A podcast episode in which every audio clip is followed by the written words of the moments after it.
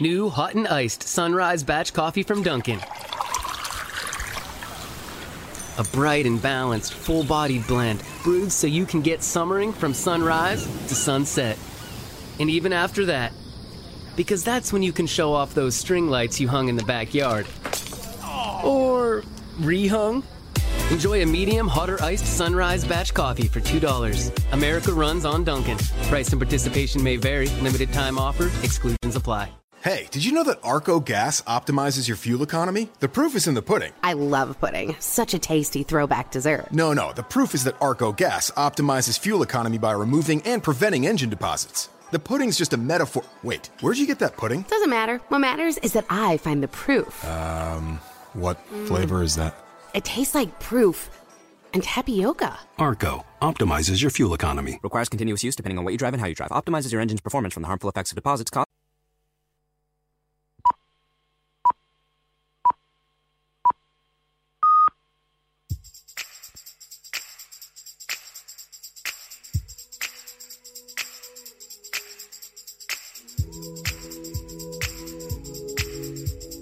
T4. José Luis Escarabajano.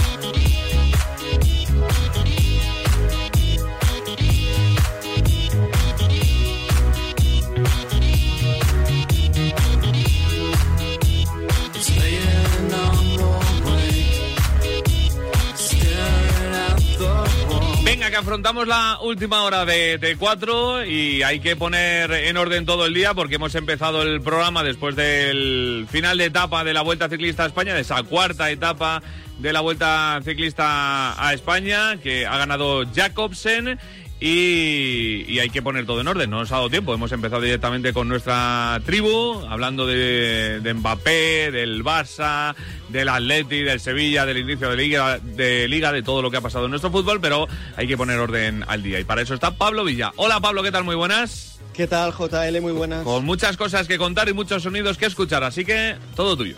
Venga, pues vamos a ello. Fabio Jacobsen se ha impuesto al sprint en la cuarta etapa de la vuelta con final en Molina de Aragón. El neerlandés se reencuentra con la victoria en una grande después de sufrir hace escasamente un año una dura caída en el Tour de Polonia, sin cambios en la general, pese a la caída del líder Rein Taramae. El estonio se fue al suelo dentro de los tres últimos kilómetros de la etapa, por lo que su tiempo queda protegido y mantiene el liderato. Enric Mas sigue quinto.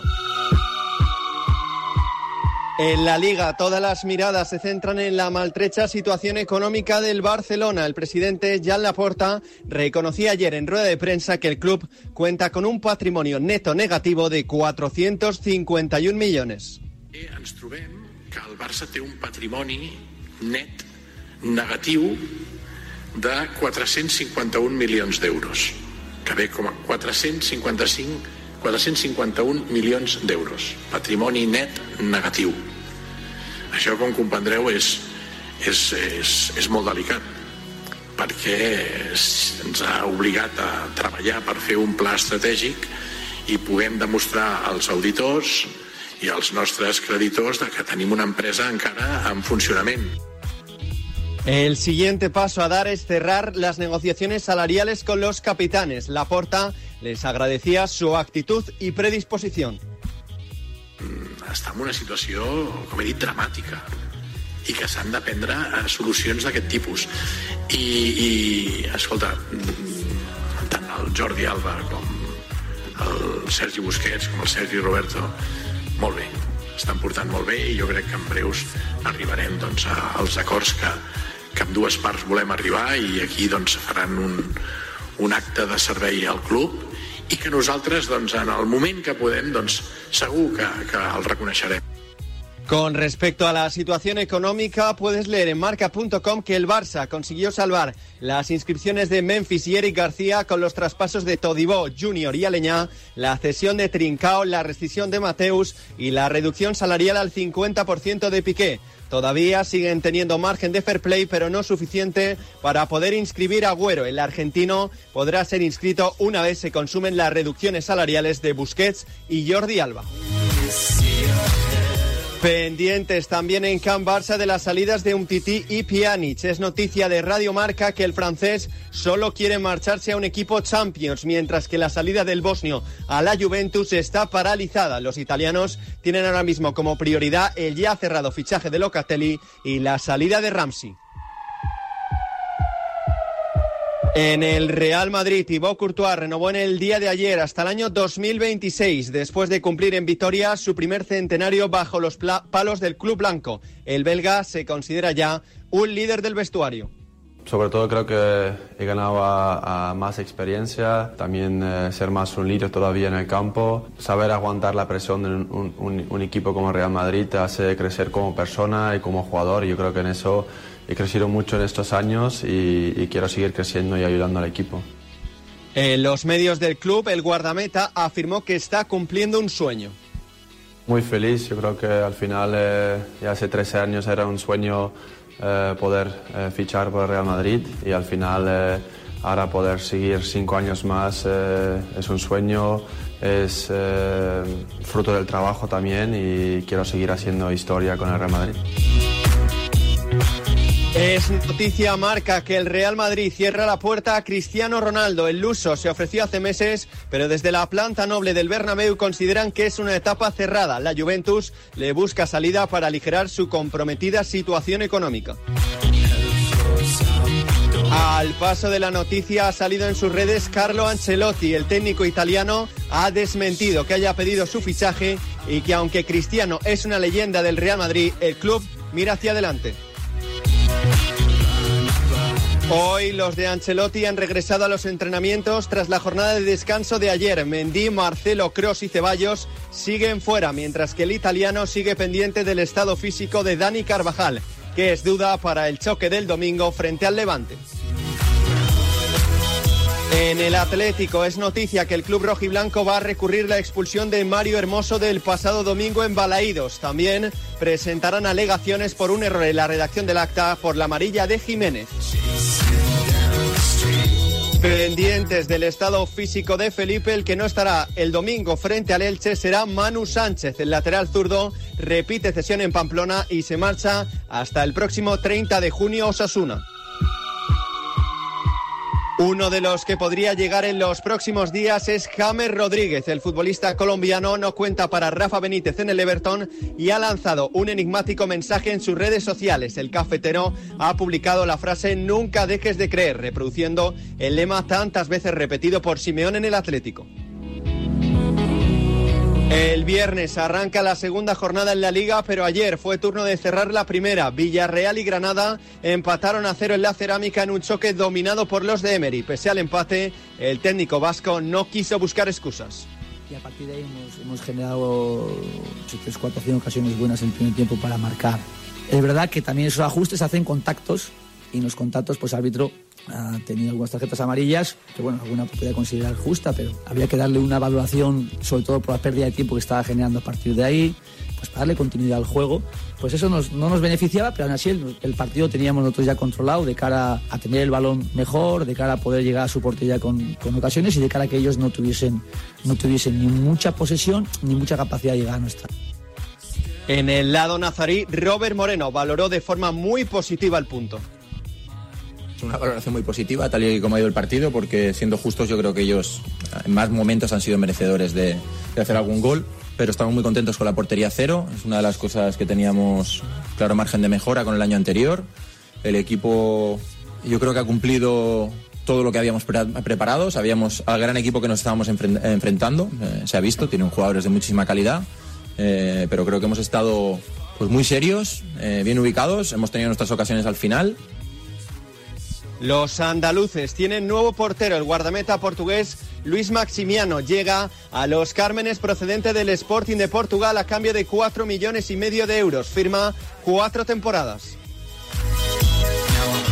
De un portugués que llega a otro que se va, el extremo zurdo del Sevilla, Ronnie López, se marcha cedido al Olympiacos griego. El acuerdo incluye una opción de compra. También acabó en empate a cero el choque del Martínez Valero entre el Elche y el Athletic. La noticia estuvo en el bar después de que se anulase por un fuera de juego riguroso un tanto a Fidel a los 28 minutos de juego. En el Athletic, Muniain cumplió 350 partidos en la liga. En segunda se cerró ayer la primera jornada con el empate a cero entre Málaga y Mirandés y el triunfo 1-3 de la Almería en Cartagena.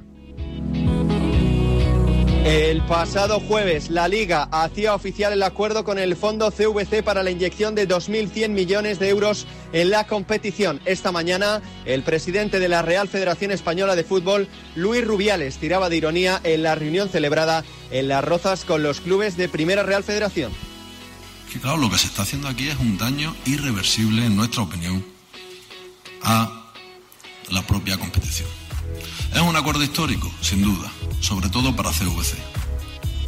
En lo demás, hay partes que podrían causar bochorno. La federación ha adjudicado por 8,3 millones a Fox Sports y a su canal Footers los derechos para retransmitir durante los tres próximos años la primera Real Federación. El 40% de esos más de 8 millones serán repartidos de forma equitativa entre los clubes, el 30% en función de los puntos obtenidos, el 20% dependiendo de la audiencia y el 10% restante variará en función del apoyo a la cantera. Es martes y es turno para la Champions. Hoy arrancan los duelos de ida de la última fase previa antes del sorteo de la fase de grupos. Tres partidos, todos a las nueve, Mónaco Shakhtar, Salzburgo Brondby y Sheriff Dinamo de Zagreb. Antes, a las ocho y media, Borussia Dortmund y Bayern Múnich disputan la Supercopa Alemana en el Signal Iduna Park de Dortmund. Los de Marco Rose llegan plagados de bajas, pero con Haaland en plena forma. El Bayern, entre dudas después de empatar en su debut liguero. El Dortmund busca su séptima Supercopa y el Bayern la novena. Del fútbol al tenis, porque esta semana se están disputando el Masters 1000 y el WTA 1000 en Cincinnati, torneos antesala del US Open. Hasta que llegó la lluvia estaban en juego los debuts de Alejandro Davidovich y Roberto Bautista en el Masters 1000. El andaluz ha perdido el primer set por 6-1 frente al polaco Hurkacz y en juego estaba el segundo set con cinco iguales en el marcador. Bautista también ha perdido el primer set ante el búlgaro Dimitrov por 6-3, pero domina el segundo 4-3, pero sin breaks. Hoy también será turno para el debut de Carlos Alcaraz y para el partido de segunda ronda de Albert Ramos. El murciano espera al italiano Sonego, mientras que Ramos se jugará el pase con el subcampeón de Wimbledon Matteo Berretini. En el Witamil, Badosa salvó cinco bolas de partido ante la croata Martic y se medirá mañana con la bielorrusa Sabalenka, número 3 del mundo. Ya se conocen los emparejamientos de la Supercopa Endesa que se disputará en Tenerife. Valencia Basket se medirá al Barcelona y el Lenovo Tenerife al Real Madrid. Las semifinales que se disputarán el próximo 11 de septiembre. La final el 12. Es noticia en la NBA que Usman Garuba ya es oficialmente nuevo jugador de los Houston Rockets. Firma cuatro temporadas, dos fijas y dos a decisión de la franquicia. La primera cobrará 2,3 millones de dólares. Esta madrugada disputará su último partido en la Liga de Verano. Y el próximo español en cambiar de equipo en la NBA puede ser Juancho Hernán Gómez. El madrileño ha sido incluido en una operación a tres bandas entre Clippers, Timberwolves y Grizzlies. Los angelinos traspasan a Patrick Beverly a Minnesota, mientras que Juancho, Juancho y Jared Culver se marchan a los Grizzlies. Pues eh, todo bien resumido y bien contado. Gracias, Pablo. Un abrazo. Hasta las 8, esto es T4.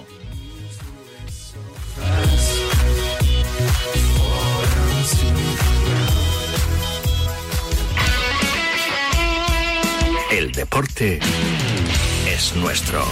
Radio Marca.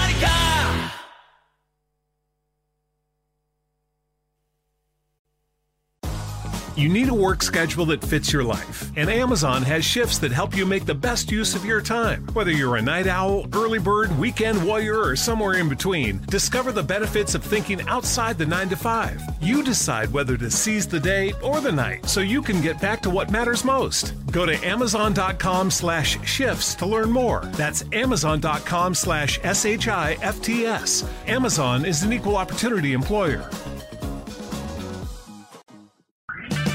O'Reilly Auto Parts will help you find just the right parts, products, and accessories for your car so you can get the job done right the first time. We'll also test your battery and check engine light, change your wiper blades, and refer you to a repair shop if needed. Trust our professional parts people. We're here to help you keep your car on the road. Stop by O'Reilly Auto Parts today or visit O'ReillyAuto.com. Oh, oh, oh, O'Reilly Auto Parts. New hot and iced sunrise batch coffee from Dunkin'. A bright and balanced, full bodied blend brewed so you can get summering from sunrise to sunset. And even after that, because that's when you can show off those string lights you hung in the backyard. Or rehung. Enjoy a medium, hotter iced sunrise batch coffee for $2. America runs on Dunkin'. Price and participation may vary. Limited time offer. Exclusions apply. T4. José Luis Escarabajano.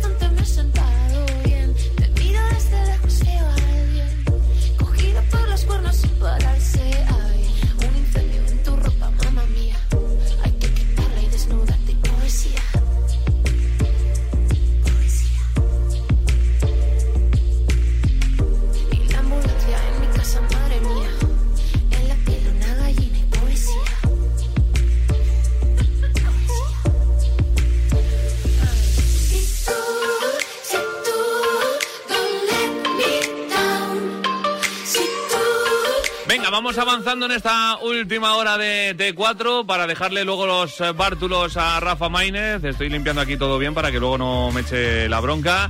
Eh, hay que marcharse a Pamplona porque la noticia del día hoy es que tiene nuevo fichaje el conjunto Pamplonica, el conjunto de Osasuna. ¿A que sí, Manu Obama? Muy buenas. ¿Qué tal, querido? Pues sí, esa es la noticia en Pamplona. Manu Sánchez regresa a Osasuna en calidad de cedido. La entidad rojilla ha alcanzado un acuerdo con el Atlético de Madrid para el préstamo del jugador en esta temporada 21-22. Un jugador que ya militó la campaña pasada en el conjunto navarro. Llegó a disputar 18 encuentros con 8 victorias, 4 empates, 5 asistencias del lateral y llegó incluso también a convertirse en un jugador importantísimo, pieza fundamental para un Yagoba Arrasate que pese a contar con Cote y con Juan Cruz y en ocasiones con Rubén García como lateral improvisado, ha entendido que necesitaba eh, reforzar ese, esa zona con un jugador al que conoce, que le aporta efectivamente ese juego ofensivo y por el que, bueno, la parte negativa de este acuerdo es que no ha conseguido incluir esa opción de compra. Osasuna quería eh, tener la opción de hacerse con los servicios del jugador en propiedad a final de campaña, pero el Atlético Madrid, claro, tontos no son. Han entendido que es un jugador con proyección, es una perla de la cantera y que efectivamente en el futuro puede darle mucho más a Diego Pablo Simeone o a quien esté. En cualquier caso, eh, hay otro punto que hace, bueno, ver además lo peligroso de la operación en cuanto a economía se refiere, ¿no? Y es que eh, Manu Sánchez tiene que jugar, se habla de que tiene que jugar un mínimo de 20 partidos, o si no, la penalización a asumir por parte de Osasuna serían de medio millón de euros. Entonces veremos, en cualquier caso se entiende que Manu Sánchez eh, va a jugar al menos esos 20 partidos porque Yagoba es petición expresa del técnico vasco. En cualquier caso, es la noticia, Manu Sánchez ya está en Pamplona, será presentado este jueves en una rueda de prensa. O sea que Osasuna ya tiene uno, dos y tres laterales. Gracias, eh, Obama. Escucharemos también la presentación como no puede ser de otra forma, pero hay que seguir y hay que seguir escuchando protagonistas, así que nos vamos a ir a Barcelona. So you face it with a smile. There is no need to cry. For trifles more than this. Will you still recall my name? And the moment it all release me with a kiss?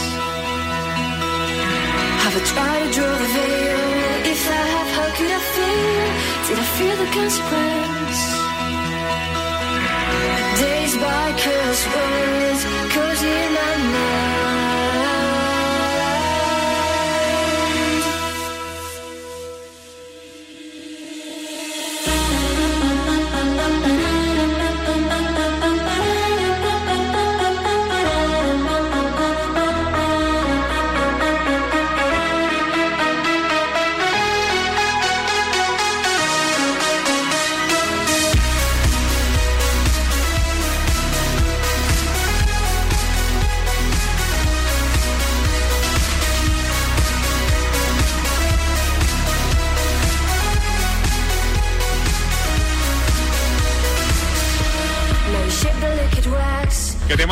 Narcotic de él y ella DJs. Con él nos marchamos, como os decía, hasta Barcelona porque ha hablado hoy Sergi Gómez, el central del Real Club Deportivo Español, y tenemos que escuchar sus reflexiones. Venga, lo escuchamos. Varias preguntas para usted. La primera, eh, el partido del pasado sábado nos transmitió algunas sensaciones eh, por momentos donde vimos el equipo más retrasado defensivamente de lo que lo hacía la temporada pasada.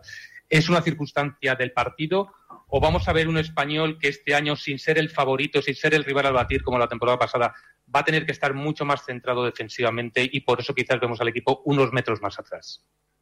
Hola, muy buenas. Bueno, al final creo que, que eso fue la sensación del partido en sí. Eh, era un, un, equipo que desde que recuperaba balón intentaba centros de tres cuartos de campo, donde sabían el potencial de sus delanteros, son muy rematadores. Entonces, quieras o no, esto implica, jugando con un punto o con dos puntas, te implica retrasar un poco más esa posición e intentar evitar esos centros. Creo que fue la únicamente circunstancia del partido. Somos un, equipo que desde que he llegado aquí, el míster nos ha transmitido que apretemos arriba, que estemos cerca del rival y, no creo que sea la, sensación que dices tú, sino que, que fue el partido en sí.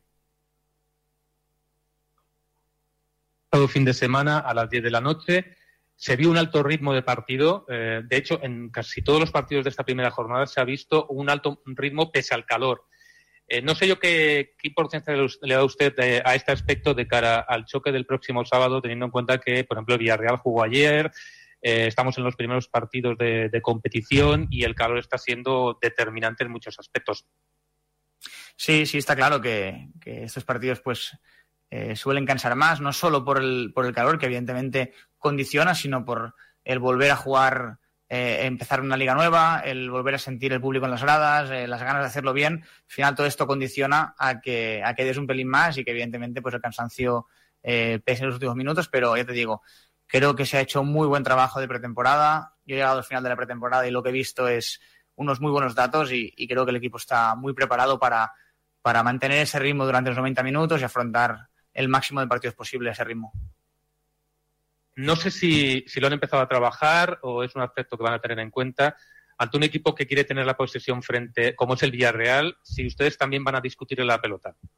Por supuesto, nosotros somos un equipo que creo que se ha visto que queremos eh, iniciar desde atrás, que queremos eh, tener el protagonismo con el balón. Desde hoy hemos empezado a trabajar de cara al partido del fin de semana y ya te digo yo que el míster eh, analiza los partidos el máximo tiempo posible y desde ya hemos empezado a mentalizarnos de lo que nos vamos a encontrar. I'm just a crosshair.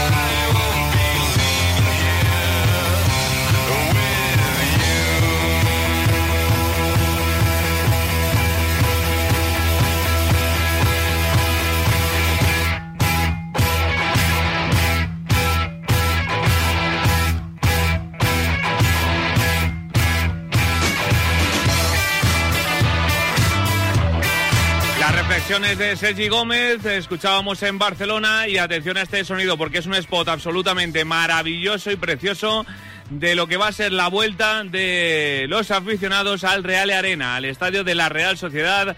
Ya tienen ganas eh, de ir y el club ya tiene ganas de recibirles. Así les daban la bienvenida, así les eh, hacen el llamamiento para que vayan este fin de semana a ver a su equipo, al Real Arena, a los aficionados de la Real Sociedad verdad eres de un equipo, no hay nada como ir al campo.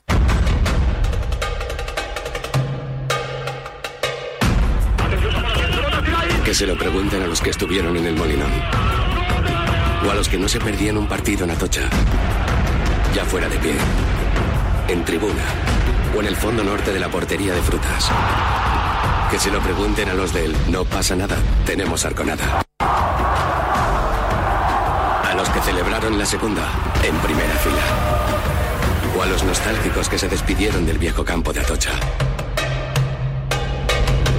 Y en el 2003 soñaron con ganar la liga en Anoeta. A los que lloraron embalaídos, pero creyeron hasta el minuto 90. Que se lo pregunten a los 6.000 de Manchester o a los que han viajado por los mejores campos de Europa. A los incondicionales, que se mantuvieron fieles cuando la cosa se puso fea. O a los que fueron a Cádiz en aquel viaje con sabor a primera. Y siete días después, celebraron el ascenso con un lleno hasta la bandera. Que se lo pregunten a los que han conocido el nuevo Real Arena y no han parado de animar en la Aitor Zabaleta. A los que soñaron con estar en la Cartuja. Y a todos los que llevan más de un año deseando volver. Os hemos echado de menos. Auténtica pasada. El spot de la Real Sociedad ya deseando ver a sus aficionados en las gradas del Real eh, Arena, algo que va a pasar este fin de semana. Eh, deseando también el resto de equipos y divisiones de nuestro fútbol ver a sus aficionados en las gradas y ver también a los aficionados a sus equipos, los que no puedan ir a los estadios, por televisión. Y sobre eso hay novedad eh, de hace nada, unos minutos, que nos cuenta Rafa Maínez. Hola Rafa, ¿qué tal? Muy buenas. ¿Qué tal? Muy buenas, JL. Porque llevábamos tiempo ya eh, con los derechos audiovisuales de la primera ref, de, de esa nueva división que, que es una auténtica pasada, donde hay equipazos. No se sabía muy bien dónde se iba a emitir. Bueno, pues ha quedado todo hoy más o menos claro, ¿no? Sí, para poner un poco en antecedente a la gente, esa primera ref es la nueva categoría que se ha inventado, que ha creado la, federación por debajo de la Liga Smartbank, de la segunda división. Eh, no es similar en cuanto a formato a la segunda B tradicional, sino que tendrá menos equipos, son 40, dos grupos de 20, donde ya el primero asciende a segunda división y el resto jugará unos eh, playoffs lógicamente. Y como tú has dicho, faltaba por saber, eh, después de haber tenido bastante tiempo, eh, pues un poquito de de no sé cómo explicarlo, un poquito de no Mm, Suspense. de- suspense, no me salía la palabra. Gracias por la asistencia. Es que Eh, suspendí muchas, muchas Claro, veces. pues, un poco de suspense con las todavía. inscripciones de los, de los equipos, porque es verdad que los requisitos de la federación para jugar en esta competición eran altos, sobre todo en tema de, de estadios, eh, había equipos muy humildes, pues eh, como ya hemos tenido a todos los equipos inscritos, ya esta semana se ha sabido quién va a emitir esta competición, va a ser Footers, a raíz también de, de ello, la federación sacó un concurso de paquete de derechos televisivos a 15 millones de, por eh, tres temporadas, precio que nos parecía más o menos a los que seguimos la categoría desorbitado por esta competición, que pinta muy bien, pero claro, es quizás el primer año una experiencia piloto y finalmente la competición recibirá 9.490.000 euros. Esta mañana en la reunión de la federación se presuponía un dinero, como decía Andrew Camps, uno de los eh, secretarios de la federación, de 8 millones y medio, pues en este caso han sido 9 millones y medio anuales eh, durante los próximos tres años. Eh, la empresa que se ha quedado con esos derechos es Footers para España, pero es Foot Sports and Foot and Associates Finance, creo que lo he dicho bien, creo que es francesa, quien se ha quedado con esos derechos, como digo. También se va sabiendo ya el tema de los horarios. Esta competición, como digo, que arrancará el 28-29 de, de agosto, ese eh, fin de semana, dos semanas. También volveremos con balón de bronce para contar todo lo que ocurra. Y este viernes, a muy tardar, sabremos ya los horarios de las tres primeras jornadas. Eh, ¿Qué equipos compiten en esta competición, JL? Pues eh, obviamente los cuatro descendidos, tanto Albacete, Sabadell, Castellón, Unión Deportiva Logroñés. Tendremos ese derby de mini clásico de filiales, ese Castilla-Barça Juega el Deportivo de La Coruña, un Deportivo de La Coruña renovado, con eh, quizás una, una piel eh, más de bronce, pero yo creo con gente con, con muchísima hambre. Y luego, bueno, pues equipos míticos, como hemos eh, visto eh, estas, estas semanas, el Extremadura, que ha pasado por momentos complicados, el Badajoz, bueno, el Albacete que he dicho, el Andorra de Piqué. Bueno, pues yo creo que es interesante esta competición. La verdad que es una auténtica pasada. A mí me, me, me gusta un montón porque además, pues eso, va a ser una división muy competida. Eh, obviamente, tú no ves, a lo mejor eh, veíamos la antigua división eh, B, la segunda B, y veías en un grupo pues a tres equipos que decías, bueno, estos tres o dos iban a, a reventar Con el, mucha diferencia, el grupo, sí. En esta categoría no puedes decir tres favoritos. No, de hecho, lo comentaba hace poco con un compañero, en el grupo 2, que digamos que los grupos han sido, no han sido ni norte, sur, ni este, oeste, sino que ha habido una vertiente, digamos, mediterránea, la división de los grupos grupos, eh, como digo, son dos de 20 equipos, noroeste y sureste. Eh, pues eh, en el grupo 2, por ejemplo, yo calculo que hay unos siete favoritos perfectamente. O sea, más allá de los filiales, pues el Nastic, el Andorra, UCAM Murcia siempre pelea por ascender, el Albacete, el Castellón, el Sabadell, ya te he dicho siete, que perfectamente podrían ser primeros. Mm. Pues vamos a verla ah, dentro de muy poquito. ¿Y cuándo empieza Balón de Bronce? Balón de Bronce empieza el próximo lunes, 23 de agosto, una semana, un poquito menos de una semana antes de que comience esa competición. Y bueno, ya iremos lógicamente viendo protagonistas, por supuesto, de esta nueva competición. No olvidaremos la segunda ref, que sí se asemeja más a la segunda B. Por cierto, que está tu Toledo Ay, allí, como tú bien sabes. Grupo de la muerte la toca el Toledo, ¿eh? el grupo quinto, con Real Murcia, con el Hércules, con No el Melilla.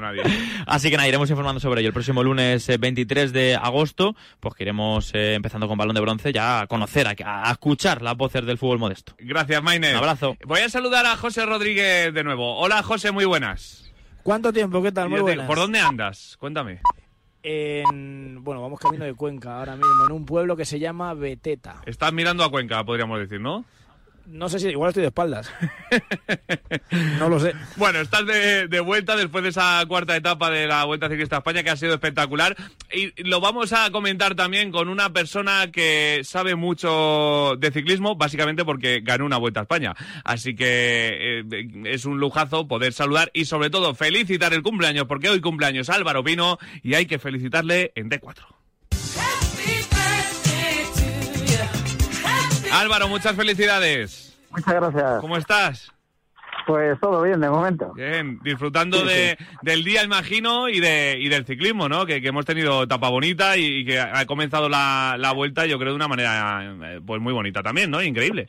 Sí, sí, pues la participación que hay es espectacular y bueno, pues esperemos que eh, bueno, pues que esto haya sido un aperitivo, que está siendo muy bonita, como bien dices, pero bueno, pues lo que queda por venir y con el elenco de, de grandes fibras que hay, pues creo que vamos a ver una vuelta espectacular. En día de, de cumpleaños, eh, ¿desconectas de la vuelta? eh, ¿Comes con la familia y no lo ves o, o has estado enganchado? No, no, estuve enganchado, comí con la familia y comí con la familia y vine a ver el, en los últimos 50 kilómetros, sí. Eso no, ni el cumpleaños ni nada. No, que- no, yo el ciclismo se lleva en la sangre, aparte que la familia, a mis hijos también le gusta y, y entonces, bueno, pues nada, lo estuvimos viendo también. Oye, y, qué, además, qué edición tan bonita que acaba en tu tierra, ¿eh? Sí, la verdad es que, bueno, vamos a disfrutar las últimas cuatro etapas aquí en, en mi tierra y, y, bueno, la crono, de hecho, es una repetición de aquella famosa batalla entre Zule y Rominger hace ya bastantes años, también del Jacobeo. O sea, un montón de años, pero seguro que José se acuerda que sí, José. Yo no, vamos, eh, era muy pequeño, pero sí, o sea, lo he leído y lo he escuchado, pero sí, lo que dice Álvaro, ¿no? Es, es eh, yo creo que es el guion que querría seguir la Vuelta Ciclista a España en, en esta edición. Eh, bueno, en los últimos años, la Vuelta siempre quiere que se decida al final la carrera para mantener en vilo el pulso, el- el- la, la intensidad y la emoción. Y si se decide en esa crono, Álvaro, felicidades lo primero, eh, pues, pues, vamos, sería para ellos lo, lo más emocionante y yo creo que para Javier Guillén sería un éxito, sobre todo, como has dicho, con el cartel que hay. Sí, y yo creo que y yo creo que no va a andar lejos. ¿eh? La penúltima etapa es una emboscada tremenda es en, por, por territorio de, de Óscar Pereiro, del ganador del Tour de Francia, del gallego también, aquí cerquita de, de mi pueblo, a 12 kilómetros. Y son 200 kilómetros a final de Vuelta a España, final de, de la temporada.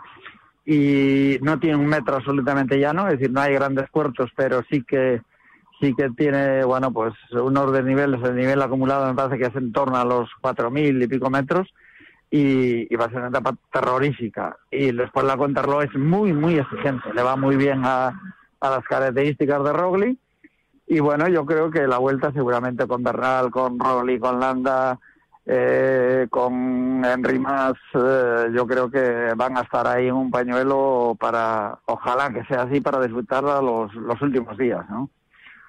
¿Cómo has visto a los españoles en este inicio, Álvaro? Porque eh, a, Landa le hemos visto bien, evidentemente ayer estuvo con los mejores, sin, sin alardes, pero, pero Enric Mas ayer fue el mejor de los favoritos, aunque fueran tres segundos, que es verdad que como renta no es, no es prácticamente nada, pero la sensación que dejó ayer, y sobre todo también en la crono, ha sido mucho mejor que cualquier día del Tour. Sí, es que el Tour yo creo que mm, nos dejó a todos, eh, yo creo que mm, un sabor de, de boca un poco eh, agridulce, ¿no? No estuvo a la altura, no estuvo valiente como suele ser él, eh, estuvo muy apagado, estuvo bastante escondido, es decir, se vio muy poquito. Y aquí, por lo menos, es decir, la crono, lo que bien dices, es apuntaba cosas buenas. Y, y- y ayer en el picón blanco, pues se vio que, que bueno, que tiene piernas y que, bueno, nos, nos creó muchísimas expectativas de cara a, a- a lo que queda, ¿no? De la Vuelta a España. Por lo tanto, tenemos que estar ilusionados. ¿Cómo has visto a los demás? A Bernal, a Roglic. Roglic parece otra vez el más fuerte, pero el equipo ayer, por ejemplo, no, no, no estuvo con él hasta el final. Y Bernal, pues después del Giro es, es la duda. ¿A quién crees que, que hay que mirar y hay que dar como favorito y todo esto? Yo creo que para mí hay dos corredores y después eh, un poco los demás, que es eh, Roglic y Bernal, que son los para mí los dos grandes favoritos. Pero después eso, después de lo que vimos, pues no hay que olvidarse de Henry Mas, de, de Carapaz, que a pesar de que ayer perdió, bueno, pues tampoco seguramente se relajó después de quedar campeón olímpico, de, de hacer un, gran tour también y seguramente no, no podemos olvidarnos de este tipo de corredores. Miguel Ángel López, que tampoco lleva una temporada muy buena y, y será otro de los corredores que tenga ahí Movistar.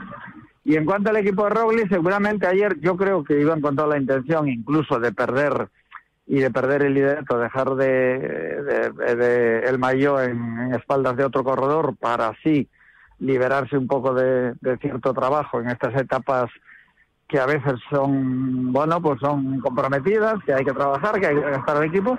Y ayer yo creo que tiene mucho más potencial del que se vio ayer. Seguramente yo creo que se dejaron ir, eh, bueno, pensando en lo que viene por delante y en, los que, en lo que les queda, ¿no? Entonces toda la fuerza que se ahorren al final de temporada, eh, bueno, pues eh, algo que van a tener, o un poquito más que van a tener para las etapas más complicadas, ¿no?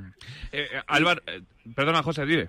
Dale. No, no, yo la, la última que le quería hacer era hablando de cimas, ¿no? De ayer tuvimos el pico en blanco, eh, va a venir Belefique, va a venir el Gamoniteiro, pero Álvaro, ahí siguen los lagos de Covadonga. ¿Tú sabes lo que significan los lagos de Covadonga?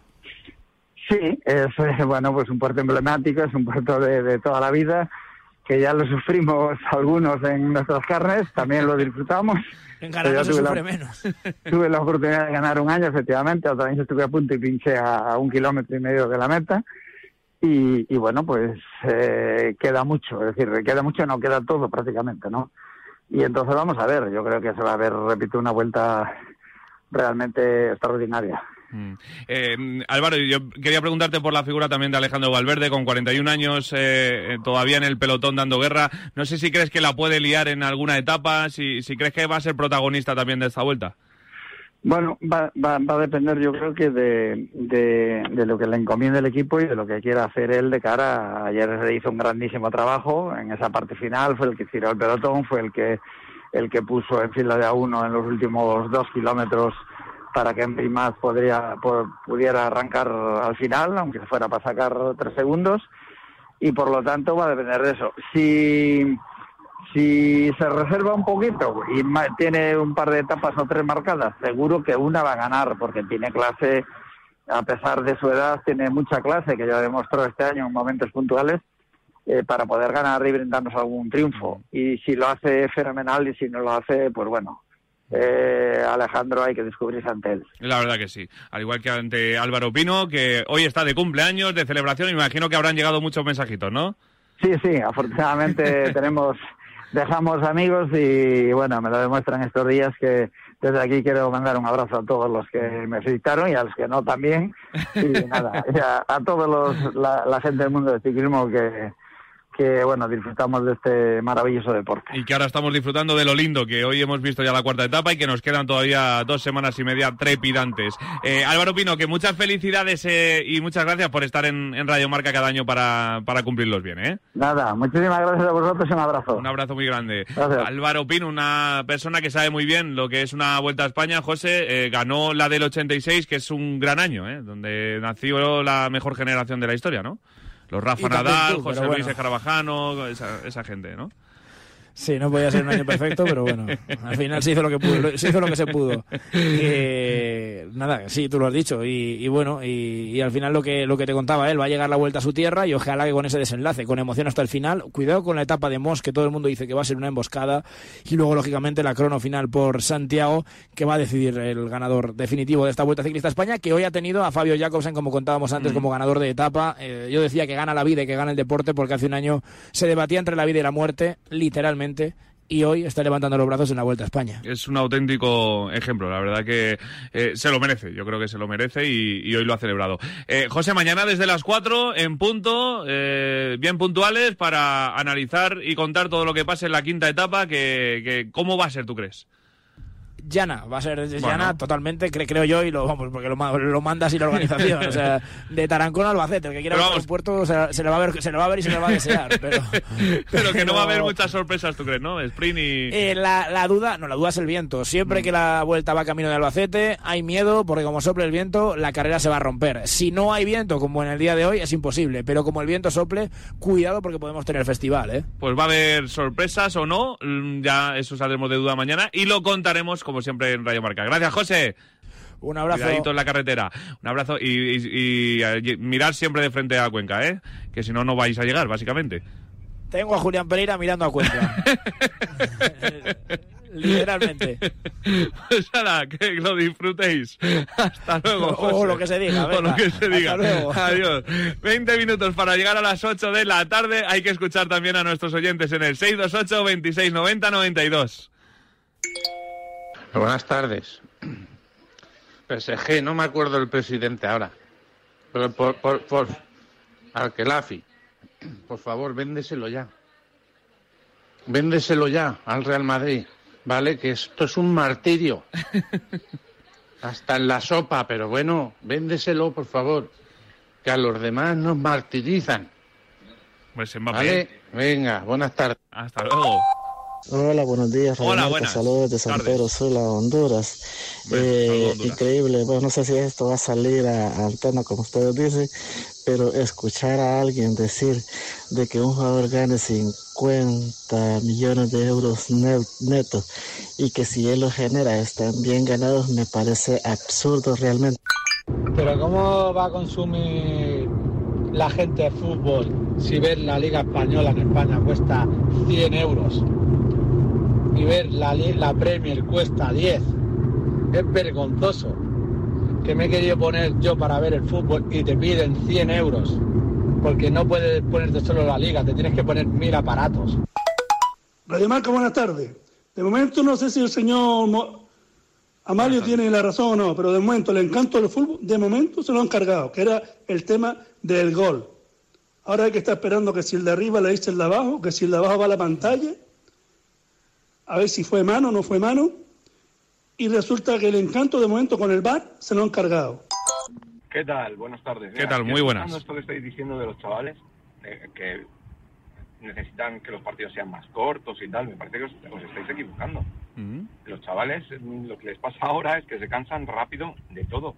Eso si es verdad. modificamos todas las reglas de estas del fútbol, lo único que va a pasar es que estos chicos en dos días se van a cansar también de que sean los partidos más cortos y que encima los que nos gusta de toda la vida no nos va a gustar. La opinión de nuestros oyentes en el 628 26 90 92. Hay que hablar también de todo lo que nos ha dejado la primera jornada en la Liga Smartbank, es decir, en la segunda división de nuestro fútbol. Parece que me flechaste con tu forma de jugar y siento que le apuntaste a mi corazón. Recuerdo aquellos momentos en los que te vi brillar. Tú siempre estás a la altura de la ocasión. Y tú bailando en el campo y yo queriéndote mirar. Confieso que tú no tienes comparación. Llegas tú con tu encanto y aunque acabes con mi voz, no importa, quiero gritarte a todo pulmón.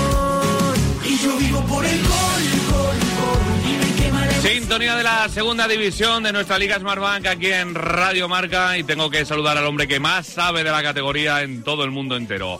Hola Jaime Mateos, ¿qué tal? Muy buenas. ¿Qué tal, JL? ¿Cómo estás? Muy, bien, ¿y tú? Después de la primera jornada, eh, ¿qué- la primera sensación que tengas, que, que, eh, tenía muchas ganas de que llegara ya también la segunda división. Sí, señor, efectivamente. Además, ahí con tu Sporting eh, cumpliendo, ¿no? La primera que se me viene a la cabeza es el rodillo que pasó en la Almería en el día de Sí, ayer. que, señor. eh, y la verdad es que, bueno, eh, con todas las dudas que sembró el año pasado en el último tramo de temporada y que todavía tiene algunos retoques que hacer, ver cómo se planta en eh, Cartagonova con Rubi ya desde el principio, que yo creo que es un entrenador que viene bastante mejor a los equipos cuando empieza desde cero y no cuando viene a mitad de curso, pues la verdad es que ayer Almería hizo una primera parte impecable y luego la segunda lo reafirmó que va a ser uno de los equipos que va a pelear por el ascenso sin duda con ese presupuesto y con esa gran plantilla que tiene, con Sadik si se queda, que sería la mejor de las noticias para los inválicos, y con un Ramazzani que puede ser su año, marcando un doblete. Así que pedazo de partido el que hizo el Almería ayer. 1-3 ganó al Cartagena en el último partido de la primera jornada. Ayer también el Málaga 0 Mirandés 0. Eh, hablabas de Sadik. eh, es que eh, yo creo que dice todo de la Almería que haya por ahora conseguido retener al, al jugador y que no esté tan tan claro que vaya a salir, porque cualquier delantero de la categoría de, de Omar Sadik que, que hiciera la temporada que hizo el año pasado en cualquier equipo de segunda estaría ya en un primera, ¿eh? No, de hecho, si me tuviera que mojar, yo te diría que hay un 90% de posibilidades de que Sadik se quede en el Almería, porque es que él mismo ya se ha manifestado a favor de que la única idea que tiene ahora mismo es quedarse en Almería y conseguir el ascenso a primera división con el equipo indálico. ¿eh? Desde luego que, que para la Almería esto cambiaría mucho la película, el hecho de que se marchase, pero que si se queda puede ser fácilmente el pichichi de la liga, a lo mejor compitiendo con los Rubén Castro y todos estos buenos delanteros que hay en segunda división, pero eh, sin duda para la Almería es el jugador referencia. Si luego además se une que jugadores como José Carlos Lazo, que ayer hace muy buen partido, Ramazzani, Samu Costa, eh, atrás está un poquito más atinado que el año pasado y demás, eh, puede ser un equipo ultra competitivo y que va a estar hasta el final peleando por subir. El otro equipo yo creo que destaca de la primera jornada, eh, eh, para mí, por, por, por arriba, vamos ahora después a, la zona de, de abajo, los que van a luchar por evitar el descenso, pero de los de arriba, me sorprendió el 2-0 del Huesca ante el Eibar, eh, no porque me sorprenda que gane el Huesca, que tiene un equipazo, sino porque era un partido muy complicado, un partido que el año pasado se jugó en primera división y que al final se llevó el Huesca sin, sin dar demasiadas opciones al, al Eibar, ¿no? Sí, eh, efectivamente que gane el Huesca no es raro, porque como tiene un gran- una gran plantilla, se ha reforzado muy bien. Es verdad que creo que todavía tendría que ir a pescar un 9 al mercado, porque con Dani Scriche como único delantero centro puro, ¿no? Aparte de, eh, de Pita, ¿no? El nuevo futbolista que acaba de llegar, pues creo que al Huesca le falta algo, eh, pero por lo demás en, tres cuartos tiene muchísima calidad, ¿no? Eh, el hecho de que ganase al, al Eibar no es una noticia no es una novedad demasiado notoria, pero sí por la imagen que dio el Eibar, ¿no? Es verdad que es un equipo que, que casi empieza desde cero, pero que ha hecho, como lo llamo yo, el Euskal All-Star, ha fichado a lo mejorcito de segunda división para formar un, eh, un nuevo compendio de futbolistas que si termina por encajar, pues va a ir muy bien, pero que yo creo que le va a costar porque es un equipo nuevo, como te digo, ¿no? Entonces el otro día no estuvo muy bien, tuvo desajustes defensivos que yo creo que a Garitano, que son un poco su libro de estilo, eh, no le habrán hecho ninguna gracia eh, y ahí tiene mucho que mejorar, tiene las piezas que ir encajando poco a poco y en este caso sí que parece que Huesca, con un entrenador sin experiencia como es Nacho Ambriz, eh, pues eh, ha entrado mucho mejor en la liga, mejor adaptado o por lo menos más cohesionado, ¿no? Que creo que para segunda división a la hora de- de jugar y de formar, eh, cuanta más química y más cohesión haya en el equipo, mucho mejor. Y creo que por ahí el Huesca se llevó el partido, evidentemente, una exhibición de Seoane, con un gran Joaquín Muñoz, en fin, un partidazo muy completo de Huesca, pulido, estuvo enorme, pero, pero al margen de estas individualidades, creo que al Huesca se le vio más equipo a día de hoy que el Eibar, que al final eh, lo va a acabar consiguiendo, pero que a día de hoy parece que el Huesca está mucho mejor trabajado. Eh, aparte de Huesca y Almería, los otros equipos que ganaron fueron Girona, Tenerife, Sporting, Sanse, Real Sociedad B y Ponferradina. De ahí imagino que Girona y Sporting eh, para ti van a estar arriba. Vamos a ver el Tenerife, pero sí que es cierto que, por ejemplo, el, el Sanse dio una sorpresa tremenda y, y ha presentado ya sus credenciales para, para soñar en esta categoría, que obviamente no puede ascender, pero que va a dar mucha guerra, ¿eh? yo creo que al final eh, los cachorros del Sanse, los potrillos, tienen ahí un, ahora mismo una oportunidad, un máster en fútbol eh, sensacional. El otro día, además, con personalidad, con el estilo que les ha llevado a Segunda División desde Segunda B, valientes, atrevidos, bastante eh, dinámicos, con, con Xavi Alonso en el banco. Bueno, me gustó mucho la propuesta, eh, se cargó todo un Leganés con esa personalidad que tiene, todo teniendo en cuenta que además el Leganés es uno de es uno de los grandes y es otro de los que va a estar arriba peleando por por ascender, en teoría, o por lo menos para meterse en playoff, ¿no? A priori. Pero esa personalidad, ese aplomo, esa juventud, ese descaro, sobre todo de futbolistas como Cristo Romero, que llega cedido del Málaga, como Carricaburu, que yo creo que va a ser una de las sensaciones de, de la temporada, ¿no? El delantero centro de 20 años, me parece que tiene nada más. Eh, Carrica- no, perdón, de 18 años tiene nada más, 18. Carricaburu, fíjate, ¿no? Eh, Nice Duagra, que llega de, del Mirandés, Germán Valera, que aunque pasó un poquito inadvertido, eh, es una de las piezas eh, más talentosas que tiene la cantera del Atlético de Madrid. Bueno, pues eh, es un equipo muy majete, es un equipo que tiene muy buena pinta y que con esa personalidad y con esa capacidad de desarrollarse, porque al final, como dices tú, en primera no pueden estar, pues eh, con tantas oportunidades que se les da desde el primer equipo, es un escaparate sensacional para que los jóvenes brillen y puedan entrar en ese en ese equipo de, de primera división que juega puestos europeos al final. El, fuera de las buenas sensaciones del Sanse, ¿qué te parecieron los otros tres equipos recién ascendidos? El Ibiza que empató a cero en la Romareda, en un campo complicado como, como el Zaragoza, la Morevieta que perdió contra el Girona 2-0 en Montilivi y el Burgos que cayó en el Molinón. Bueno, eh, al margen de, de los resultados, vi a un Ibiza con mucha personalidad, muy tácticamente muy bien trabajado, la verdad. Eh, yo creo que ahí Carcedo y ha hecho un trabajo excelente manteniendo un poco la línea del año pasado de ser el equipo de segunda vez menos goleado de toda la liga, pues más o menos quiere mantener eso, pero con la alegría de ser un equipo con personalidad y que se venga arriba en un momento determinado, y así lo hizo la Romareda, que tuvo sus momentos también. Eh, así que me gustó, yo apruebo a los tres, eh, a pesar del resultado. Luego el Burgos es verdad que, bueno, fue un poco la línea de los partidos del Sporting de siempre, ¿no? El Sporting bien defensivamente, agazapadito, ap- eh, teniendo alguna que otra ocasión, con Yuca pues eh, aprovechando las pocas que le llegan, y bueno, se vio un equipo pues eh, que todavía tiene mucho que mejorar, que le falta mucha pólvora arriba, pero que en el centro del campo tiene mucho trabajo y mucha calidad. Así que eh, tampoco es fácil plantarse en el Molinón y, y competirle de tú a tú a todo un Sporting. Y por último, eh, me dejo el Amorebieta, que no dio mala imagen tampoco, pero claro, es que mm, el Girona está mucho más trabajado, mucho más cohesionado, llevan ya muchos años intentando ascender, el equipo se conoce a las mil maravillas y el Amorebieta al final le pasa un poco que lo que al Burgos, solo que es un poquito más extremo en cuanto a su rigor defensivo o su, eh, su prioridad por defender. Línea de cinco en el centro del campo, eh, tres futbolistas en el medio, dos arriba con muy poquito gol. La verdad es que la Morevieta va a ser un bloque muy difícil de ganar, muy complicado de ganarle, pero que tiene muchas y serias deficiencias en ataque a la hora de, de- de- de formalizar y de materializar goles, ¿no? O sea que sí, va a ser un bloque muy compacto, pero creo que le va a costar mucho eh, marcar tantos. Dio buena imagen contra el Girona, pero claro, repito, es que el Girona es mucho Girona y a la Morevita todavía le queda mucho por, por reforzarse, sobre todo arriba. Del resto de partidos, del resto de equipos, algo que quieras destacar, algo que, que creas que sea interesante eh, y en lo que nos tengamos que fijar de cara al resto de la temporada. Bueno, eh, me gustó mucho el Tenerife. La verdad, eh, creo que se han hecho muy bien las cosas desde, desde el despacho de Cordero, el director deportivo del Tete, porque eh, al margen de los futbolistas tres, de tres cuartos que, que se han quedado, como Sasúa, Nono y Bermejo, todo Bermejo hizo gol el otro día en el Torres, eh, ha incorporado un delantero como el Adi Zorrilla, ha incorporado la experiencia de Michel Herrero, el ex del Valladolid, eh, en el centro del campo para darle un poquito más de empaque y de aplomo y luego a la hora de ir, eh, eh, digamos, creando desde el banquillo oportunidades para abrir el partido, pues tiene a futbolistas tan interesantes como Alex Corredera, ex del, del Badajoz, que hizo un golazo espectacular para ganar el partido, o futbolistas como José León, que ya llevan muchos años en segunda división para, eh, digamos, para darle un poquito de aplomo a una defensa que ya funcionaba, ¿no? Así que cuidado con ese Tenerife, porque si a ese rigor táctico que le gusta tanto a Ramis en defensa le añades que eh, es un equipo alegre y que va a empezar a tener más herramientas que el año pasado para, para hacer goles, pues podemos ver un equipo bastante completo. Pues nada, Jaime, que, que va a haber que estar muy pendientes de la segunda este año, que, que todo el mundo va a ir mirando al cielo, ¿eh? camino al cielo.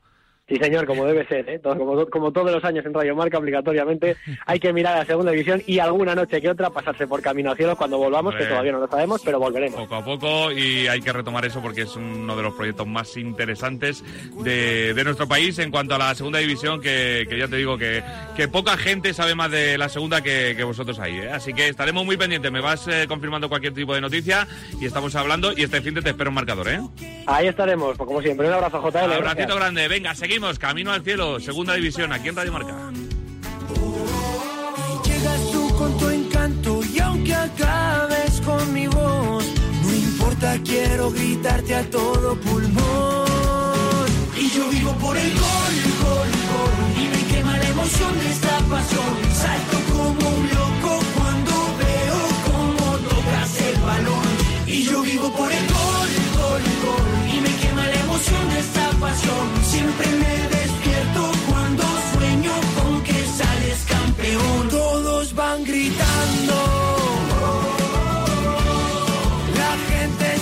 antes de terminar, tengo que saludar a una persona que estuvo muchas horas aquí en el mismo lado en el que se ha sentado ahora mismo el sábado y el domingo conmigo, en marcador. Hola, David Fur, muy buenas. ¿Qué tal, JL? Muy buenas. Vivo aquí, en esta Sí, silla. La verdad que sí. A tu izquierda. Es, podríamos decir que es la silla David Fur, la podríamos denominar así. Hombre, llevo cinco años ocupándola. A ver, la comparto, obviamente, porque tampoco es que haya muchas, pero, pero vaya, sí, sí. Mi, mi- mi Tu lugar, posición. tu lugar en la vida. Eh, hay que hablar también de fútbol internacional antes de marcharnos, porque sobre todo hay que cebar lo que va a venir ahora eh, con Rafa Maínez también en marcador, que es un auténtico partidazo en Alemania. ¿eh? Sí, el bautizado como de clásica, el nuevo clásico del fútbol alemán en formato Supercopa, Borussia Dortmund Bayern de Múnich, desde las ocho y media de la tarde, un partido además muy sentido, muy emocional en el contexto, porque es el primero que va a jugar el Bayern desde el fallecimiento el pasado domingo de el Torpedo Müller, y su heredero, entre comillas, el Torpedo Lewandowski, es titular obviamente en busca de goles para darle el primer título a Julian Nagelsmann como entrenador frente al Borussia Dortmund de Marco Rose, que también va bastante bien dotado de gol con Arling Haaland, el noruego que también está bien presente en el once titular del equipo aurinegro que actúa como local al ser el ganador de la Copa alemana, ganador de Copa contra ganador de Bundesliga. Recordemos que el Borussia Dortmund empezó ganando, goleando 5-2 a la Eintracht de Frankfurt con una versión supersónica de Haaland, dos goles y dos asistencias. En el día de hoy le van a acompañar arriba Royce y Mukoko, gran sorpresa en el once, la del joven eh, delantero alemán que va a formar el frente de ataque ahí con Gio Reina en un Dortmund con muchas bajas en defensa. Vuelve a repetir Bitzel como central, básicamente porque el, uno, el único sano de la plantilla es Akanji. Así que tiene que ponerse algún centrocampista ahí a sacrificarse y ese va a ser de nuevo Axel Bitzel frente a Robert Lewandowski y compañía. Está Nagelsmann eh, preocupado porque empiezan ya a caer las críticas después de ese empate a uno en el debut en Bundesliga ante el Gladbach. El Bayern es así, la pretemporada no ha sido la ideal, pero para intentar ganar su primer título como entrenador va con Neuer, con Kimmich, con Müller, con Lewandowski y también con uno de sus chicos de confianza como es Upa Mecano, la gran sorpresa del once, eso sí, que no está Sané. Pues es eh, las novedades o las novedades de ese partidazo de esa Supercopa alemana que vamos a contar desde las ocho y media. Marcador también muy pendiente rápidamente de la previa de la Champions, ¿no? Eso es, de la última de las rondas previas. De aquí van a salir los seis últimos equipos de la fase de grupos que se va a sortear, recordemos, próximo jueves, día 26. Hoy a las 9, Mónaco Shakhtar, Sheriff Tiraspol, Dinamo de Zagreb y Red Bull Salzburgo Bromby. Así que los episodios de ida de esta última eliminatoria vamos a estar muy pendientes de todo, sobre todo del partido del Luis II y para mañana Benfica PSV, Malmo Ludo Goretz y Young Boys Ferenbaros. De estos 12 quedarán 6 que irán a la fase de grupos donde recordemos ya están esperando su sorteo los cinco representantes españoles, Barça, Real Madrid, Atlético como campeón de España, el Villarreal y el Sevilla. Lo tiene complicado el Dinamo de Zagreb, ¿eh? Juega ante el Sheriff, tío. Bueno, cuidado con el Sheriff Tiraspol porque es una de las grandes revelaciones de estas previas de la Liga de Campeones. No se contaba con que eliminara a Estrella Roja de. Belgrado. Van- con, la, con el logotipo ahí del Sheriff. Es el escudo oficial del club. Sheriff es la empresa estatal de Transnistria, un país que no existe, es verdad esto, o sea, es el lado secesionista, prorruso y de hecho todavía comunista del este de Moldavia. Es una zona a la que es dificilísimo entrar y quizá tenga que entrar, ¿por qué no? Leo Messi y el PSG a jugar contra el. Sheriff. O Sí, sea que sí. eh, tendríamos al Leo, eh, mm, exponente del PSG ultra hipercapitalista de ahora, entrando en un territorio donde aún rige el comunismo, al menos oficialmente, como es Transnistria. O sea que Lo que no consiga el fútbol, David Fer. Ya te digo. Lo que no consiga el fútbol. No os mováis porque eh, os vamos a contar con Rafa Maínez y David Fer todo lo que pase en esa previa de Champions, en esa Supercopa de Alemania. Gracias, David. Por aquí me quedo. Seguimos en Radio Marca con todo el deporte en directo. T4 vuelve mañana al final de la etapa, de la quinta etapa de la Vuelta Ciclista a España. Adiós.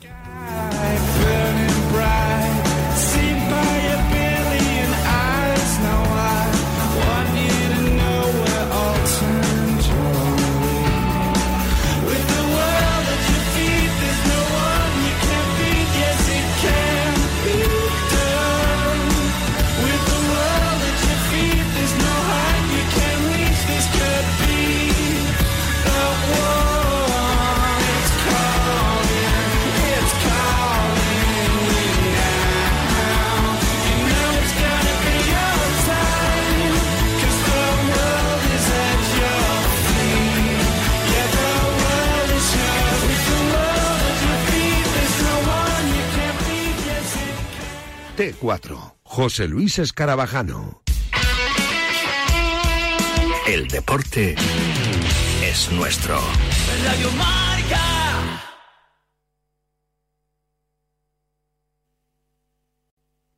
Amazon is offering sign on bonuses up to $1,000, plus get up to $20 an hour for select roles. The best part? We're hiring near you. So start now to take home something greater New, higher wages with a sign on bonus, a range of real benefits, and career growth opportunities in a top rated workplace. So earn more and see how great pay and sign on bonuses can lead to a greater life for you. Go to Amazon.com slash apply. Amazon is an equal opportunity employer. O'Reilly Auto Parts will help you find just the right parts, products, and accessories for your car so you can get the job done right the first time. We'll also test your battery and check engine light, change your wiper blades, and refer you to a repair shop if needed. Trust our professional parts people. We're here to help you keep your car on the road. Stop by O'Reilly Auto Parts today or visit O'ReillyAuto.com. Oh, oh, oh, O'Reilly Auto Parts. New hot and iced sunrise batch coffee from Dunkin'. A bright and balanced, full bodied blend brewed so you can get summering from sunrise to sunset. And even after that, because that's when you can show off those string lights you hung in the backyard. Or rehung. Enjoy a medium hotter iced sunrise batch coffee for $2. America runs on Dunkin'. Price and participation may vary. Limited time offer.